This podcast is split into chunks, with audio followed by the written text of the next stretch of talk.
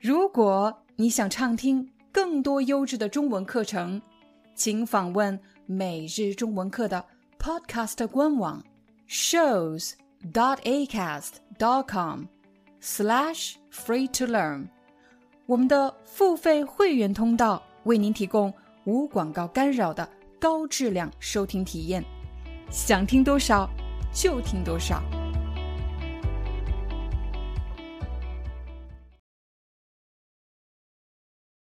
在今天的课程里，你将学到在中国旅行时关于机场的一些重要信息。当你刚开始学中文的时候，学到“机场”这个词，我们可以在机场的前面加上一个城市的名称，比如北京机场、上海机场、成都机场。但是在真实生活中，一个城市很可能不止一个机场。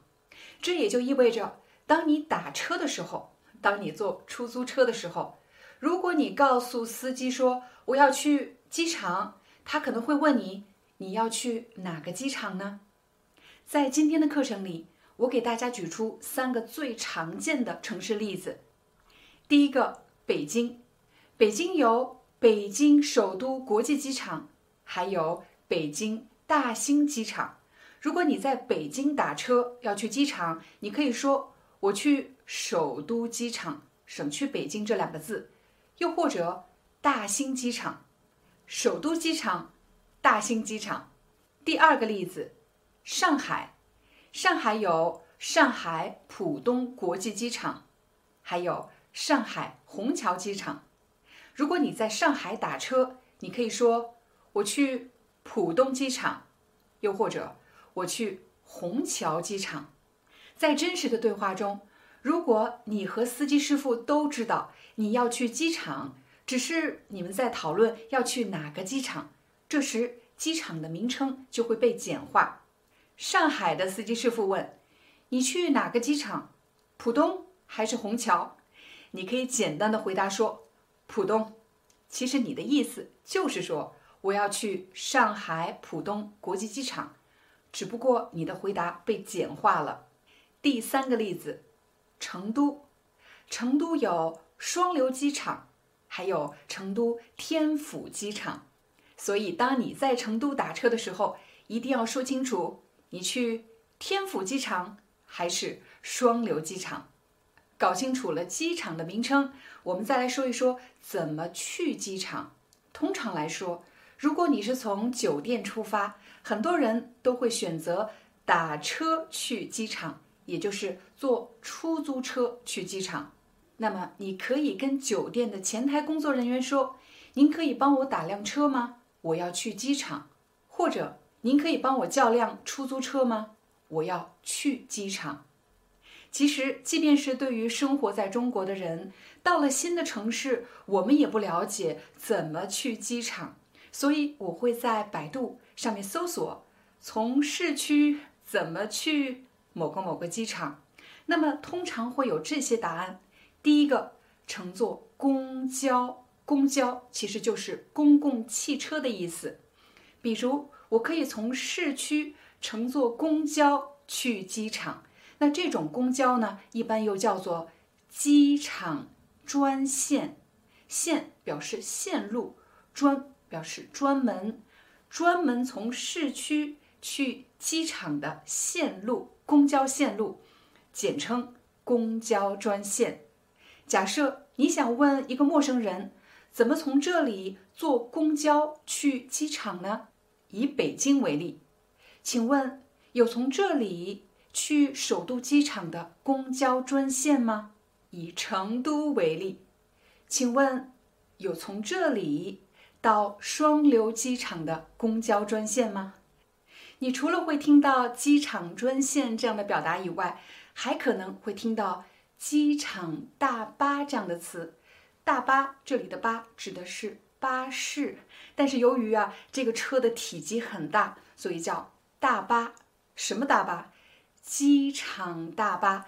其实啊，它和机场专线是一样的，就是指从市区。直接前往机场的巴士，相比来说，在北方你可能会听到机场大巴这四个字，但是到了南方呢，人们习惯说巴士，机场巴士。请问有从这里去首都机场的机场巴士吗？请问有从这里去虹桥机场的机场巴士吗？请问有从这里去双流机场的机场巴士吗？机场巴士也可以替换成机场大巴。最后三种前往机场的交通方式分别是地铁、火车，还有磁悬浮。在中国啊，大多数城市都有地铁，所以你可以乘坐地铁直接前往机场。但是如果你去了北京，还可以选择乘坐火车去机场。可是如果你到了上海，你可以乘坐磁悬浮去浦东国际机场。学习完了前往机场的交通方式，我们再来看一看机场的航站楼。很多机场啊，不只有一个。而是有两个甚至三个航站楼，航站楼的标识一般是 T 一、T 二或者 T 三。中文的表达呢，T 一可以说一号航站楼，T 二二号航站楼，T 三三号航站楼。假设你是打车去机场，司机师傅不仅会问你去哪个机场，然后会立刻问你。你去几号航站楼？你可以说我去一号航站楼，你也可以说我去 T 一，这两个表达都是对的。到达了航站楼之后呢，你会看到航站楼的入口会有一些标识，比如国内出发，还有国际出发。国内出发就是指在中国范围内去其他城市的航班，国内出发。国际出发呢，当然是从中国前往其他国家的航班，国际出发。但如果你发现自己走错了航站楼怎么办？如果两个航站楼的距离比较远，机场一般会设有摆渡车。摆渡车，你可以乘坐摆渡车从这个航站楼到下一个航站楼。在很多国家。当我们进入飞机场、火车站或者地铁站，不需要经过任何安检。但是在中国，当你进入机场，有可能要经过一个防爆检查，防防止爆爆炸，防止爆炸事件发生的检查。这个检查其实非常的简单，工作人员可能会拿一张这样的纸片。夹在一个仪器上，然后在我们的衣服上，还有你的行李上擦一擦，就像这样擦一擦。这么擦的目的其实是想提取我们衣服上或者行李上沾的微量爆炸物，微量就是指极少量的爆炸物。然后他们再把这张试纸放进一个仪器里。经过几秒钟的检测，就可以得出结果。如果我们的身上或者行李上没有找到任何爆炸物，那么就可以放行了。放行的意思就是指可以通过。在日常生活中，如果我想让我的朋友过去，我就说你可以过去了。但是对于那些他们的工作是安全检查的人，放行是一个更加专业的表达。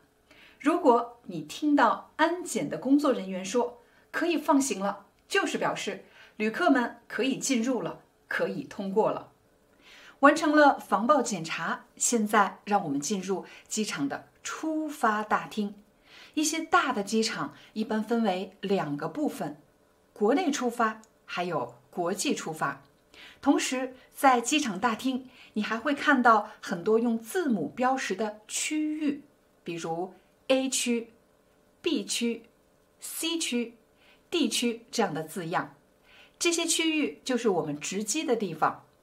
在出发大厅，你还可以看到很多液晶屏幕，我也可以说电子屏幕。在这些液晶屏幕上显示着航班信息。我们首先要找到自己的航班，你可以核对航班号、出发的时间、到达的城市，然后你可以找到你将值机的柜台号码，比如 E 十一到 E 十六。同时，在这个航班信息上，你还可以看到航班的状态，比如正常、取消，又或者是推迟。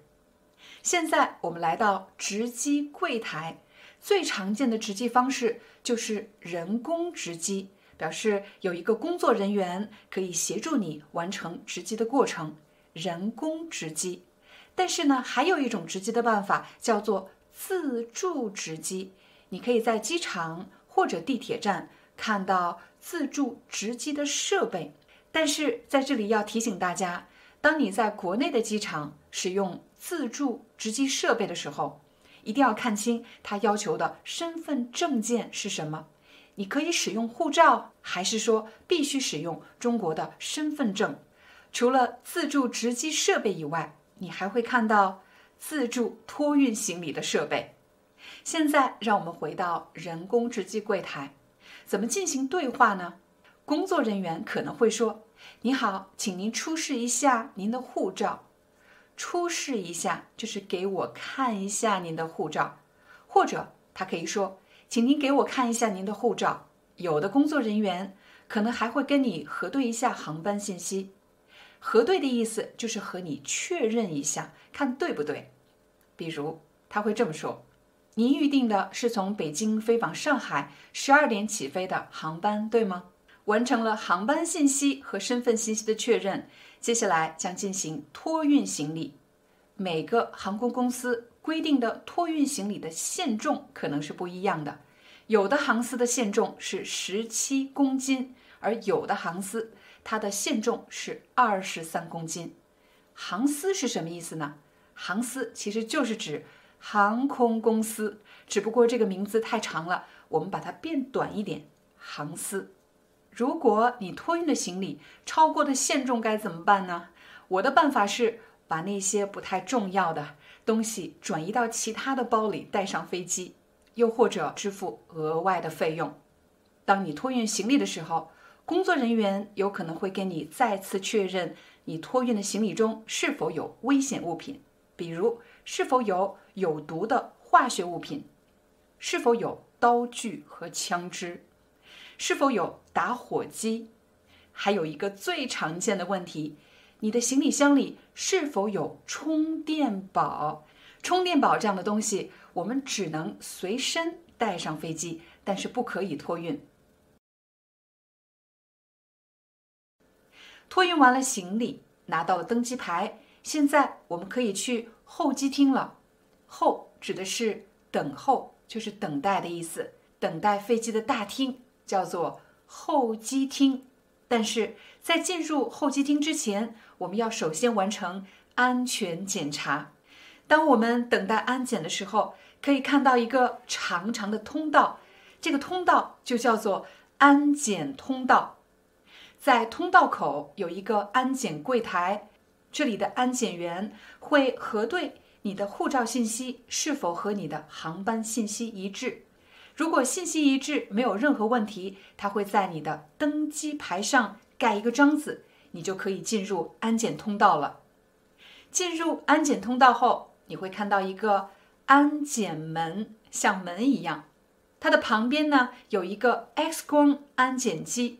在我们通过安检门之前，要首先把身上带的金属物品拿下来，比如女孩子头上戴的卡子。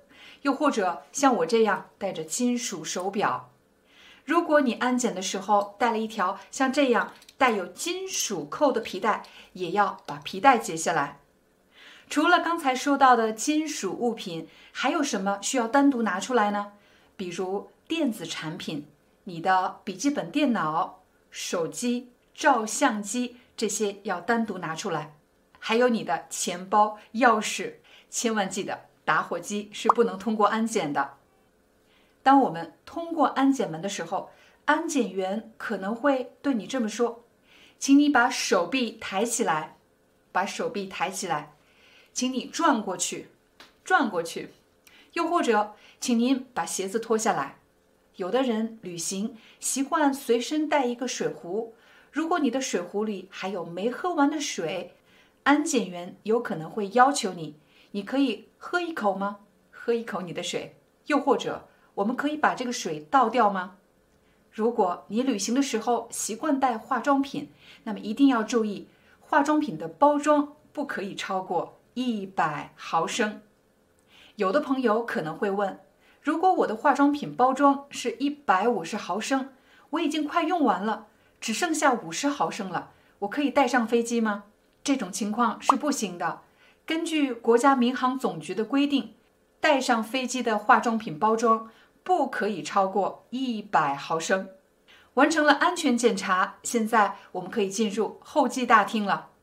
假设我们已经来到了候机厅，接下来我们要去找登机口，登机口的号码就在你的机票上。时间到了，现在我们要登机了。登机的意思就是大家排队要上飞机，我们要登机了。登机的时间到了。经过十一个小时的飞行，我们终于来到了上海浦东国际机场。当然，在下飞机之后，有可能你直接进入到航站楼，也有可能我们要乘坐一个叫做机场摆渡车这么一个像公共汽车的交通工具。我们来到了航站楼。航站楼上面写的是到达，到达的乘客呢，通常走向两个方向，一个是转机，也就是通过上海还要去别的城市转机；另外一个是入境，入境的意思就是直接进入中国。过了没多久，你就看到了自己的行李，你的行李在什么上面呢？你的行李在传送带上，对，这个不停转的东西叫做传送带。这里也要提醒大家，最好是在自己的行李上做一个标记。你可以挂一个牌子，或者绑一个什么样的东西作为标记。这样的话，就可以避免别人拿错行李。第一次来到上海机场，而且第一次看到有这么多的汉字标识，可能会让你觉得眼花缭乱，就是不知道看哪里的意思。那我们来注意几个比较关键的标识。比如在现在的这张图片上，大家可以看到航站楼一、航站楼二黄色字体，而且我们还可以看到有地铁、机场巴士以及长途汽车。通常情况下，我们会选择地铁。走到这里的时候，你可以看到有地铁和磁浮。磁浮是什么意思呢？磁浮的全称是磁悬浮列车，那么你可以选择是坐地铁还是磁悬浮进入市区。嗨，大家好，欢迎你来到今天的中文课。前几天我刚刚从中国回到法国，由于我需要在广州的白云机场过夜转机。过夜转机就是指我要在机场待一晚上，第二天继续乘坐航班去别的地方。所以在今天的视频里，我将带着你去广州的白云机场看一看，怎么样吃饭，还有住宿休息。由于我老家这个城市没有国际机场，所以我要首先从我的老家宝鸡坐动车。前往西安北站。西安有好几个火车站，我为什么一定要去西安北站呢？因为在西安北站可以直接坐地铁十四号线去咸阳机场，然后我再从咸阳机场坐飞机去广州。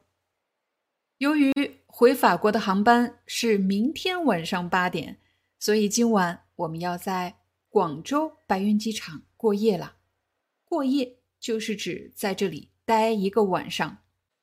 我们先来解决最重要的问题——住宿。今天晚上住在哪里的问题。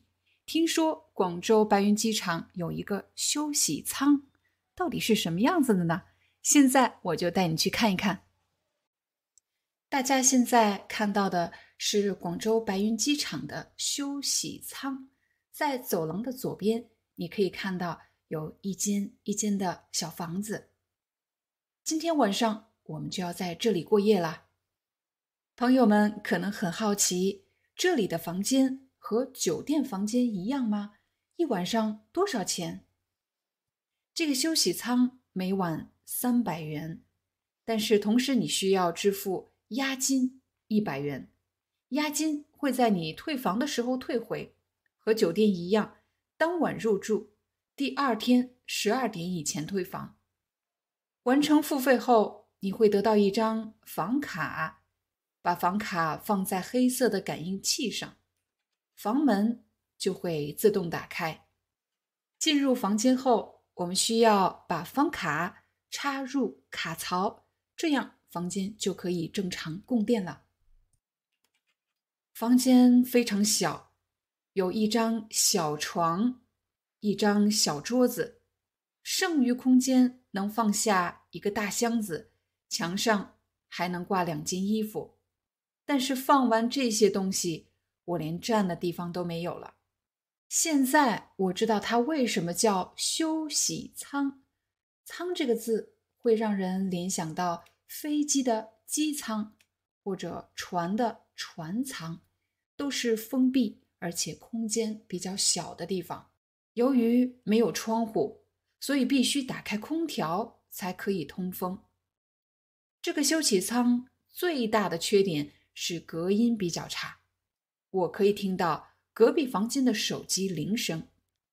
好在夜晚大家都累了，没有人说话，环境比较安静。这个休息舱最大的优点是便利，非常的方便。不用出机场就可以休息，非常适合过夜转机的朋友。过夜转机就是指今天晚上你要待在机场，第二天转机。这个休息舱的第二个优点是可以洗澡，距离休息舱五十米左右有一个公共浴室，浴室里配有洗发水、沐浴露，还有吹风机。安顿好了住宿的问题，不用提着行李箱在机场里到处乱转了。突然感觉好饿，咱们去吃点东西吧。回国一个月，我一次现金和银行卡都没用过，走到哪儿都需要用手机微信扫码支付，在机场的餐厅也不例外。现在我们用手机扫码点餐。你想吃什么呢？我来帮你读一读菜单：金牌脆皮烧鹅饭、秘制脆皮烧鸭饭、秘制脆皮烧鸭腿饭。点击你想吃的菜，然后去结算。结算就是去买单、去付钱的意思。核对一下你点的餐，然后点击去支付。支付也是付钱的意思。然后输入支付密码。早餐我点了一份皮蛋瘦肉粥，粥就是用米制成的糊状的、比较粘稠的食物。午餐我点了一份金牌烧鹅粉面，粉指的是米粉，实在是太好吃了。在桌子的侧面有一个抽屉，打开抽屉，你可以找到。勺子、筷子、纸巾，还有牙签这些餐具。你口渴了吗？那咱们就用这个自动售货机买一瓶饮料喝吧。机器的操作步骤非常简单：第一步，选择商品；第二步，完成支付付钱。第三步，拿取商品。商品就是你买的这个东西。商品，你想喝什么呢？这里有矿泉水、茶水、咖啡、果汁、奶茶，还有其他各种各样的饮料。我想买一瓶奶茶，点击屏幕上的奶茶图片。接下来我们要选择支付方式，支付宝刷脸支付，支付宝就是阿里 Pay，刷脸支付说明可以用摄像头扫描你的面部完成支付。我没有支付宝，所以我不能用这个支付方式。在屏幕下方，我们可以选择其他支付方式。我选择的是第一个微信支付，当然还有其他各种各样的支付方式，比如京东支付，还有银行卡支付。我们用手机扫描二维码。输入密码，完成支付。现在取出我们买的奶茶。如果你不喜欢喝饮料，也可以选择鲜榨果汁。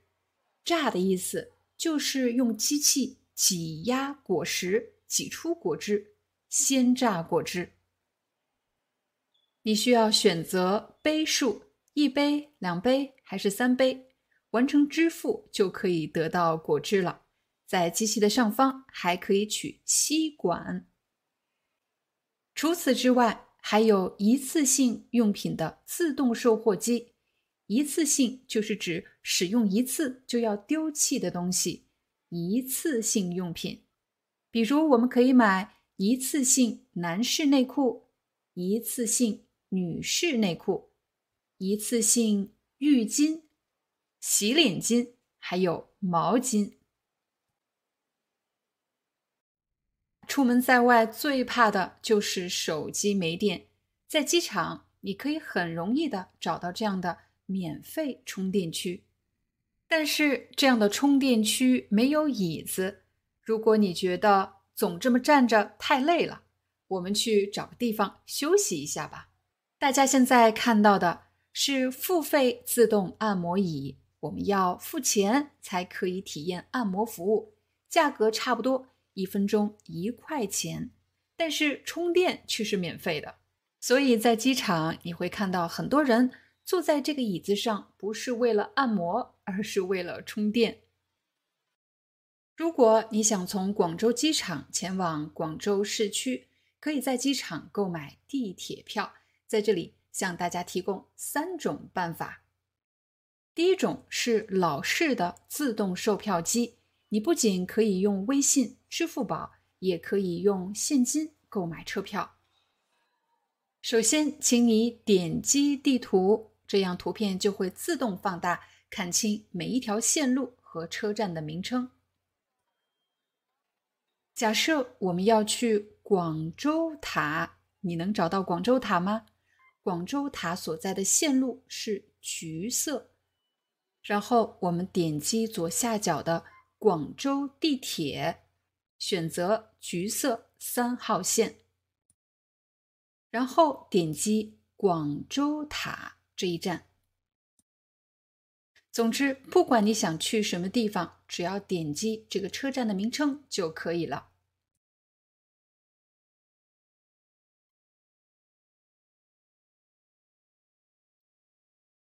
然后你可以选择车票的数量，你要一张票、两张票，最后选择支付方式。第二个自动售票机操作起来比较简单，但是这个机器只能用微信或者支付宝支付，不能用现金购买车票。还是同样的办法，点击屏幕放大图片，在屏幕上你可以看到。上下左右四个蓝色的箭头，点击箭头就可以把地图向上、向下或者向左、向右移动。现在我选择广州塔站，你可以清晰的看到你买的车票是从机场南上车，目的地车站是广州塔，车票八元，你买了一张。现在我选择微信支付，要打开微信支付的付款码，把付款码的二维码对准机器的镜头，扫描完成支付。第三个机器也可以用来购买地铁票，但是你购买的是一日票或者是三日票。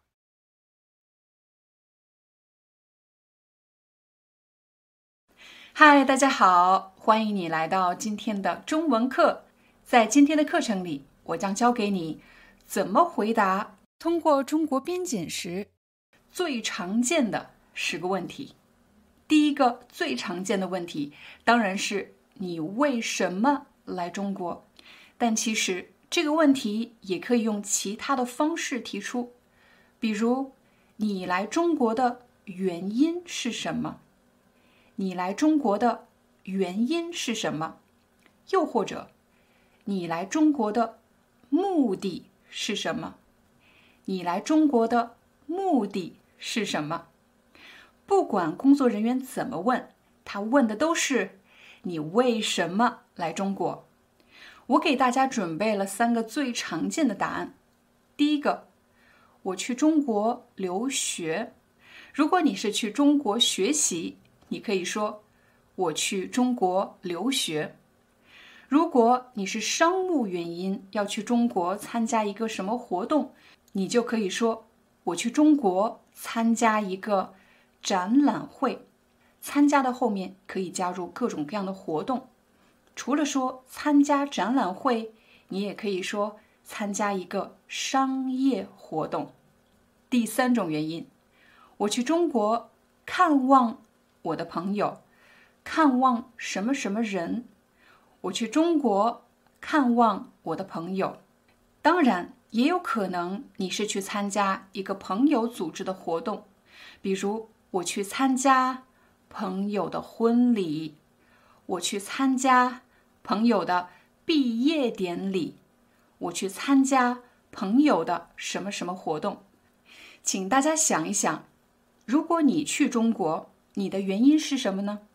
所以你要学会这四个句型：我去中国留学，我去中国参加展览会，我去中国。参加商业活动，我去中国参加朋友的婚礼。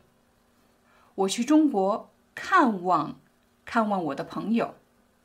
我去中国看望我的老师。我去中国旅行。虽然你已经告诉了海关的工作人员你去中国的原因是什么，但是有时候他们会要求你。出示一个文件来证明你去中国的原因。出示什么东西，就是指把什么东西拿给工作人员看。出示什么文件？文件 document，请你出示一个文件来证明你去中国的原因。如果你去中国留学，那么这个文件当然是你的录取通知书，或者说。大学录取通知书。如果你是去参加一个商业展览会，你当然会有一个展览会的邀请函。展览会的邀请函。如果你是去看望朋友，通常朋友也会给你一份邀请函。看望朋友的邀请函。第三个问题，你打算？在中国待多久？待多长时间？他也可以问：你打算在中国停留多久？就是在问你要待多长时间的意思。你可以说：我打算在中国待一个星期。我打算在中国待二十天。你也可以把“待”字改成“停留”。我打算在中国停留一个星期。我打算在中国停留二十天。下一个问题，工作人员有可能会问：在中国期间，你住在哪里？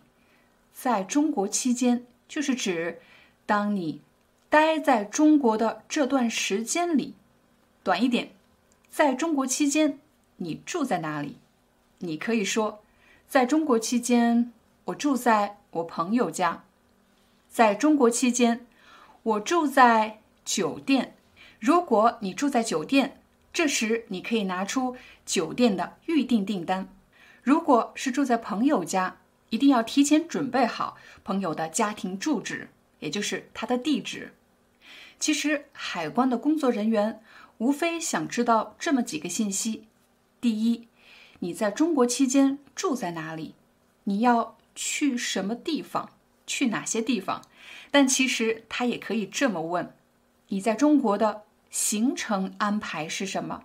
就是指你从什么地方出发，什么时候出发，去什么地方，所有的这些安排就叫做行程安排。你的行程安排是什么？当你解释行程安排的时候，要注意这么几点：第一，你从哪里出发，去哪里？我从巴黎出发，去上海。还有，你什么时候从巴黎出发？去上海去多久？我五月一日从巴黎出发，去上海，在上海待七天。第二段行程，我再从上海去北京，去多长时间？我去北京七天。什么时候返回？我五月十五日返回巴黎。这时，你应该准备好你的机票订单，还有你的酒店订单。下一个问题，海关人员有时候会问：你是一个人去旅行吗？你是一个人去中国吗？还是和刚才的那个人同行？刚才的哪个人？当我们排队的时候，站在你前面的那个人，刚刚通过海关的那个人，刚才的那个人，通过海关的那个人。和你是一起的吗？你可以说，对我们是一起的。你的朋友或者你的同事已经通过了海关，又或者我们不是一起的，我不认识他。下一个问题，这是你第几次来中国？你上次来中国是什么时候？如果你的护照上曾经有进入中国的签证印章，那么工作人员很可能会问你，这是你第几次？来中国，你可以说这是我第二次来中国，这是我第三次来中国。有的时候我记不清楚了，我也想不起来了，好像是第三次，好像是第四次。那他又会问你，你上次来中国是什么时候呢？我记得我上次来中国是去年的八月，对，当时很热。我上次来中国是去年的八月。如果你真的忘记时间，没有关系，你可以回忆一些细节，比如当时你去了多久，当时你是从哪里入境的，从哪个城市入境的，又或者当时是什么季节，这些信息都可以证明你当时确实来过中国，而且你记得一个大概的时间段。下一个问题。有可能海关人员还会提醒你，你的护照快要过期了，记得及时更换。有一次我就遇到了这样的问题，当我通过海关的时候，我的护照还有六个月的有效期，有六个月我可以购买机票。可是当我完成了中国的旅行的时候，我的护照只有四个月的有效期。当护照只有四个月的有效期。是不能购买机票的，所以我只能在中国补办护照。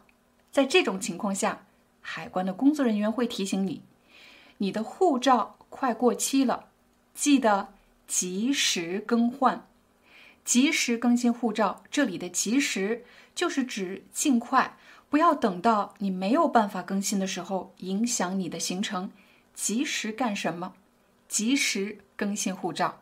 在通过海关的时候，如果你戴帽子，又或者戴口罩，戴了很厚重的围巾，海关的工作人员有可能会说：“请你摘下帽子，请你摘下帽子，请你摘下口罩，请你摘下口罩。”如果你戴眼镜的样子和护照上的你照片上的样子完全不像一个人。那么，海关的工作人员有可能会要求你摘下眼镜，摘下眼镜，又或者围巾太厚重了，盖住了你的脸，请你摘下围巾，请你摘下围巾。最后一个问题：如果你的护照曾经被水浸湿过，又或者弯折过，那么护照的形状发生了改变。通过海关的时候，工作人员会问你：为什么你的护照变形了，形状发生了改变？你可以说：我在飞机上不小心折了一下，又或者我在飞机上不小心把水洒在了我的护照上。这时有两种可能，有可能你的护照受损不是很严重，只是有一点点的变形，有一点点的进水。那么工作人员会提醒你，下次要特别小心，因为如果你的护照受损严重，那么有可能面临无法出境或者无法入境，请及时更换，找合适的时间尽快更换的意思。入境中国海关。听力测试十个问题：一，你来中国的原因是什么？我的朋友在中国工作生活十几年了，这次我去上海参加他的婚礼。你来中国的原因是什么？我的朋友在中国工作生活十几年了，这次我去上海参加他的婚礼。问题：他来中国的原因是什么？A. 参加展览会。B. 参加朋友的婚礼。C. 留学。答案是 B. 参加朋友的婚礼。二。你有什么文件可以证明你来中国的原因吗？这是广州展览会的邀请函，我们公司是参展商。你有什么文件可以证明你来中国的原因吗？这是广州展览会的邀请函，我们公司是参展商。问题：他拿出的证件是？A. 展览会邀请函。B.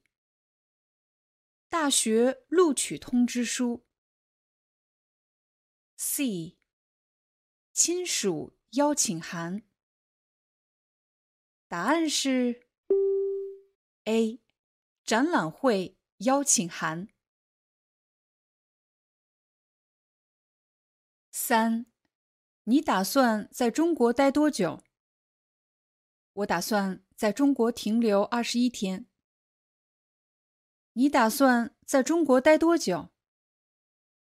我打算在中国停留二十一天。问题：他在中国停留多久？A. 一个月。B. 七天。C. 三个星期，答案是 C，三个星期。四，在中国期间你住在哪儿？你的行程安排是什么？我三月二日从纽约出发，先去广州，在广州待七天，然后再从广州去上海待五天。三月十五日返回纽约，这期间我都住在酒店。这是我的机票和酒店订单。在中国期间，你住在哪儿？你的行程安排是什么？我三月二日从纽约出发，先去广州，在广州待七天，然后再从广州去上海待五天。三月十五日返回纽约。这期间我都住在酒店，这是我的机票和酒店订单。问题：他的行程安排是：A，在广州待五天，然后在上海待七天；B，在广州待七天，然后在上海待五天。C，在广州和上海各待七天。答案是在广州待七天，然后在上海待五天。五，你和刚才那个人是一起的吗？我们不是一起的，我刚在飞机上认识他的。你和刚才那个人是一起的吗？我们不是一起的，我刚在飞机上认识他的。问题。他和刚才那个人是什么关系？A. 刚在飞机上认识的，不同行。B. 他们不认识，不同行。C. 他们同行，是一起旅行的好朋友。答案是 A. 刚在飞机上认识的，不同行。六，这是你第几次来中国？这是我第三次来中国，前两次是因为旅行，这一次是来中国留学。这是你第几次来中国？这是我第三次来中国，前两次是因为旅行，这一次是来中国留学。问题，这是他。第几次来中国？A. 第一次。B. 第二次。C. 第三次。答案是 C. 第三次。七，你上次来中国是什么时候？我记得好像是四年前，当时是二零一八年的秋天，对，二零一九年疫情爆发之前。你上次来中国是什么时候？我记得好像是四年前，当时是二零一八年的秋天，对，二零一九年疫情爆发之前。问题，他上次来中国。是什么时候？A. 三年前。B. 四年前。C. 五年前。答案是 B. 四年前。八，你的护照还有七个月就要过期了，记得及时更换。好的，我一到中国就更换护照。你的护照还有七个月就要过期了，记得及时更换。好的，我一到中国就更换护照。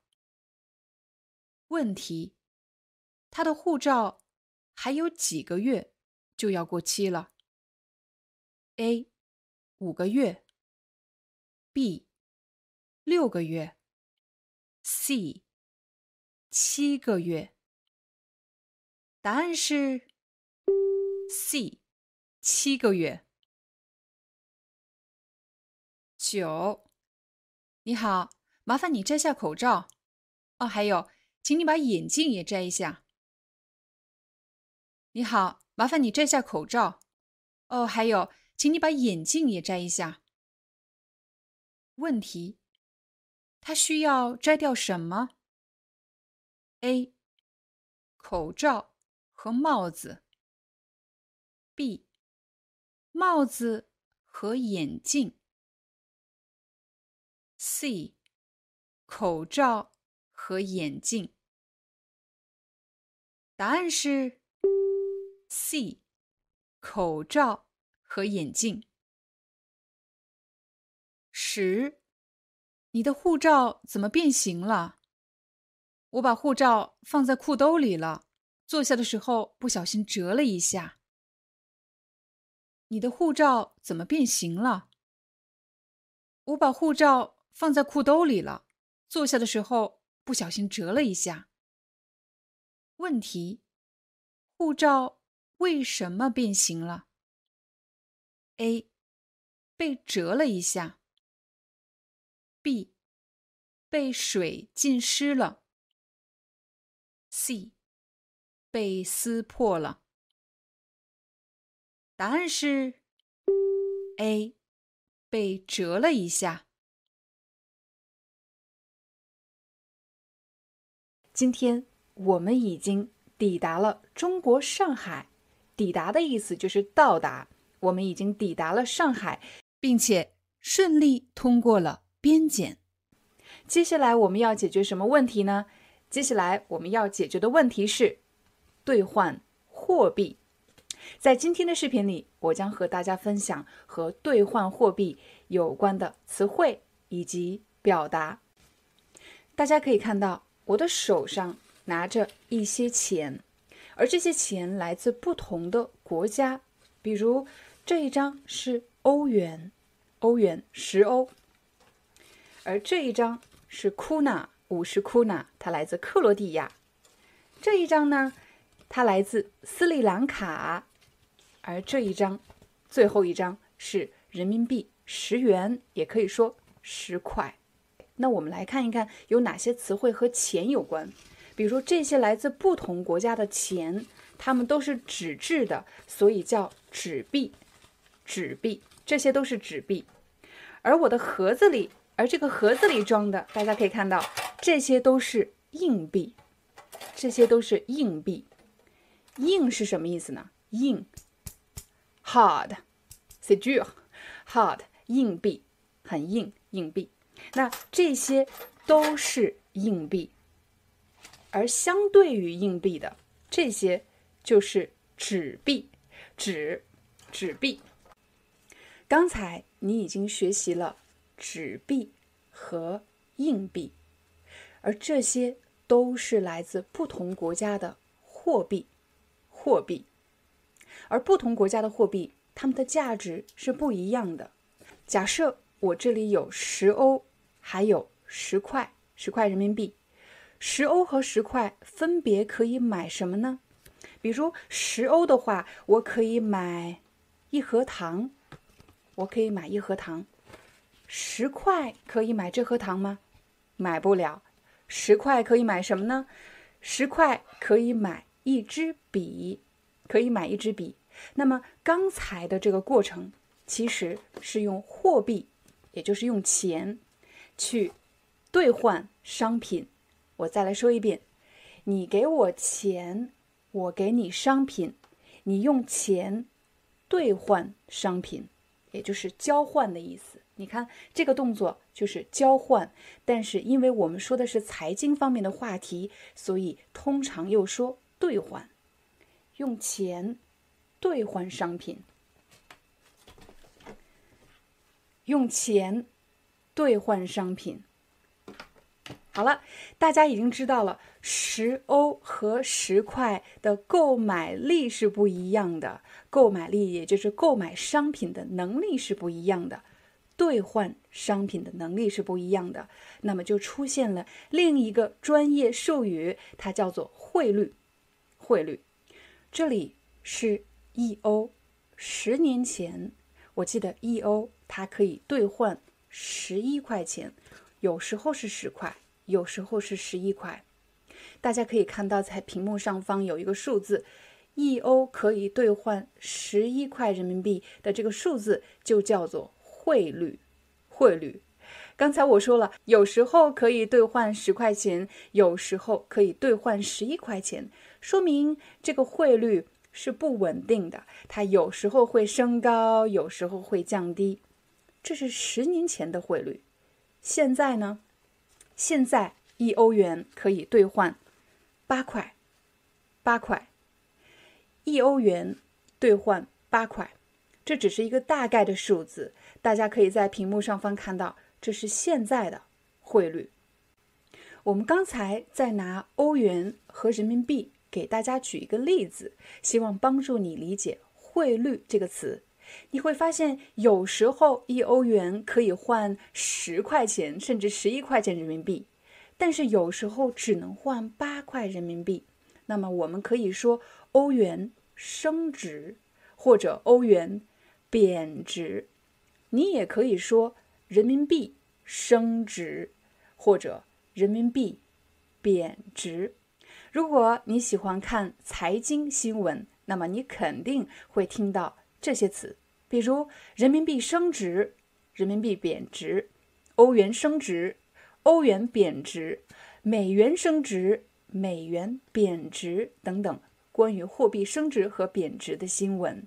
一个国家的货币升值是好事呢，还是贬值是好事？这是一个更大的话题了，我们就不在今天的课程中继续展开。刚才我提到一个词叫兑换。比如，我可以用欧元来兑换商品，也就是交换的意思。同时，我还可以用欧元去兑换人民币，兑换人民币，也就是交换的意思。兑换这个词非常的重要。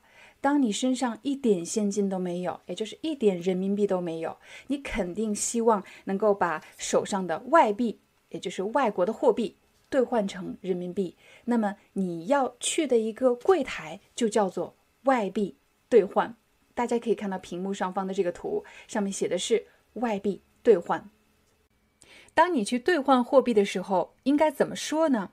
其实非常简单，你可以说：“你好，我想把欧元兑换成人民币。”我想把欧元兑换成人民币。接下来，工作人员很可能会要求你出示你的护照以及机票。出示的意思就是给他看，给他看你的机票以及护照。再接下来，工作人员会问你，请问你想兑换多少？如果你有一百欧，那么你就说我想兑换一百欧元。如果你有五百欧元，你就可以说我想兑换五百欧元。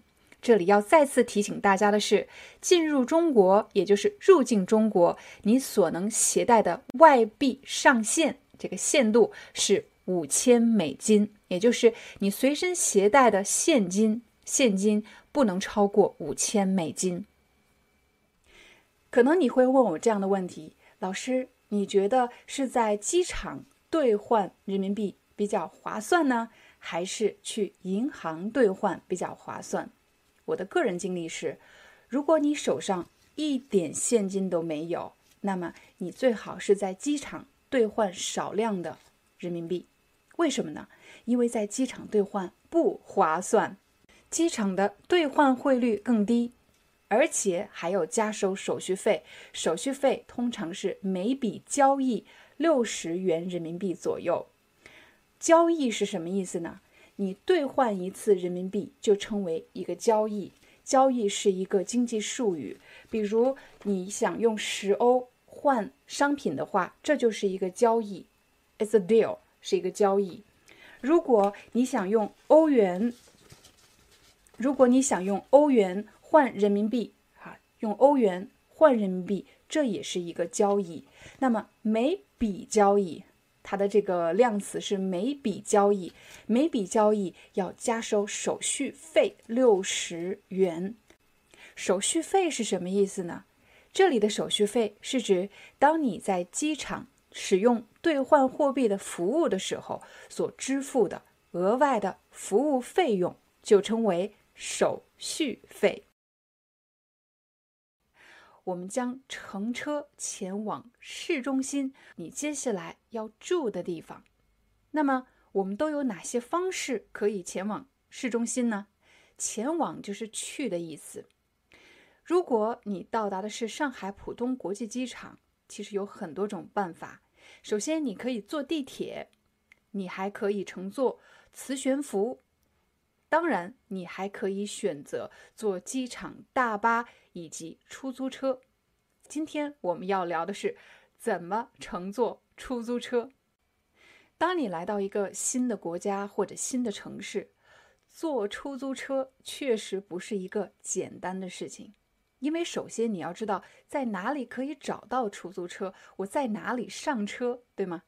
其次，上车之后我要怎么和出租车交流？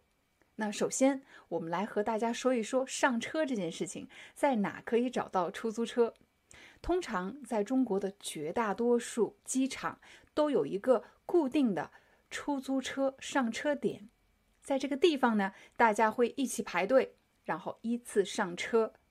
你可以在视频上方看到一个图片，这个图片上有很多的出租车排着长长的队，那乘客们也是排着长长的队。这个时候呢，为了确保乘客依次上车，你还会看到一个交通管理员。什么是交通管理员呢？就是这个人会帮助大家依次上车，他会告诉你你应该坐哪辆车。通常他会问：“请问你们几个人？”就像你去餐厅吃饭一样，那这个交通管理员也会问你：“你们几个人？”啊，比如说你们有三个人，你就说：“我们有三个人。”如果只有你一个人，你就可以说一个人。这个交通管理员会根据车的车型，也就是什么类型的车，以及有多少个人乘坐这个车，还有你的行李的大小，会来帮助你找到合适的车辆。我们终于上了车，接下来呢？接下来我想提醒大家的是，中国地域广博，每个地区都有他们的口音，还有方言。通常出租车司机说的都是普通话，但是你还是可以听出有一些方言的差异。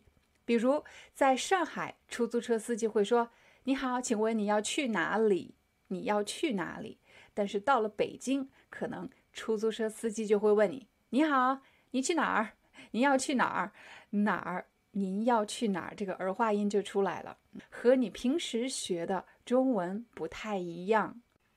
在前几期视频，我曾经提醒过大家，为了避免这种方言可能引起的一些交流的障碍，你最好把你的地址打印出来，随身携带。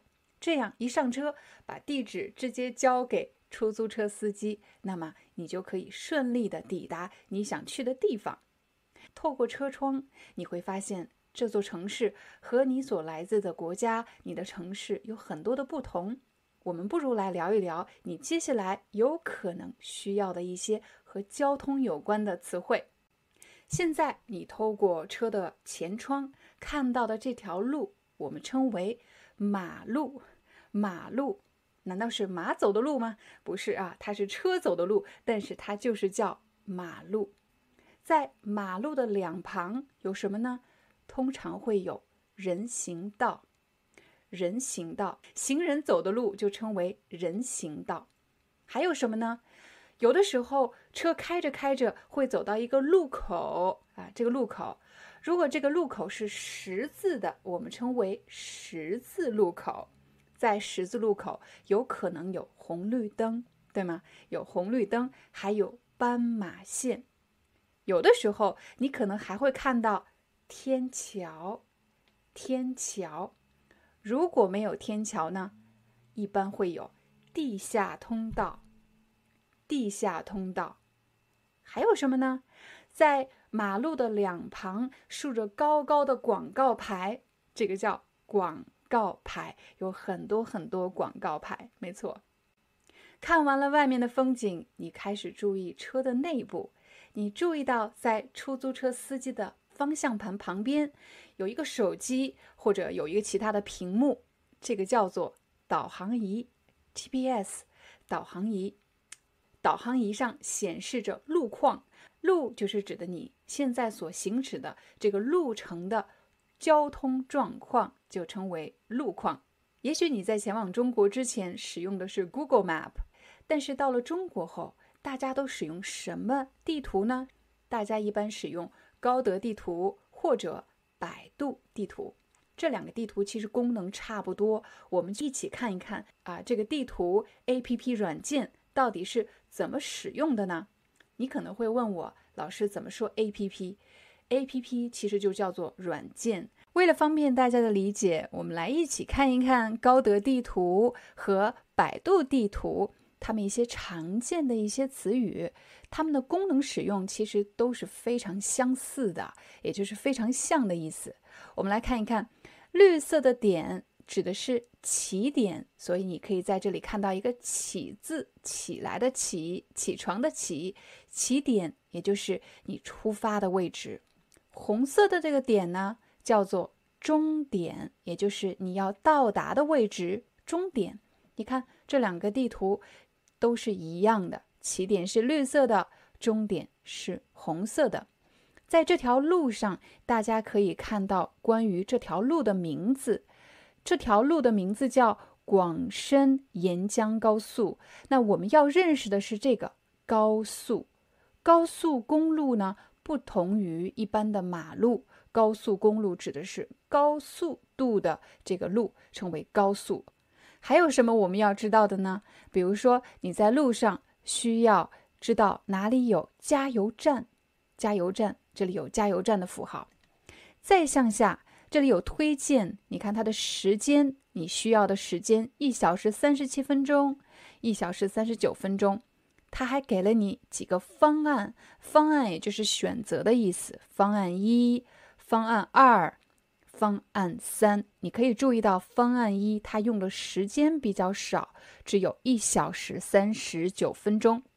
还有什么呢？在左边你可以看到，在这里。一小时四十六分钟的上面写的是收费少啊，在很多国家，在高速公路上，这个汽车将要缴费。选选择这个路线的话，那么收费会更少。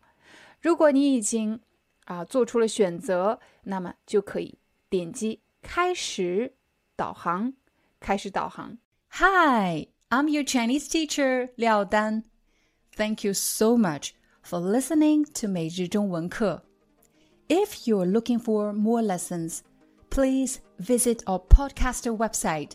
Here's a link shows.acast.com slash free to learn.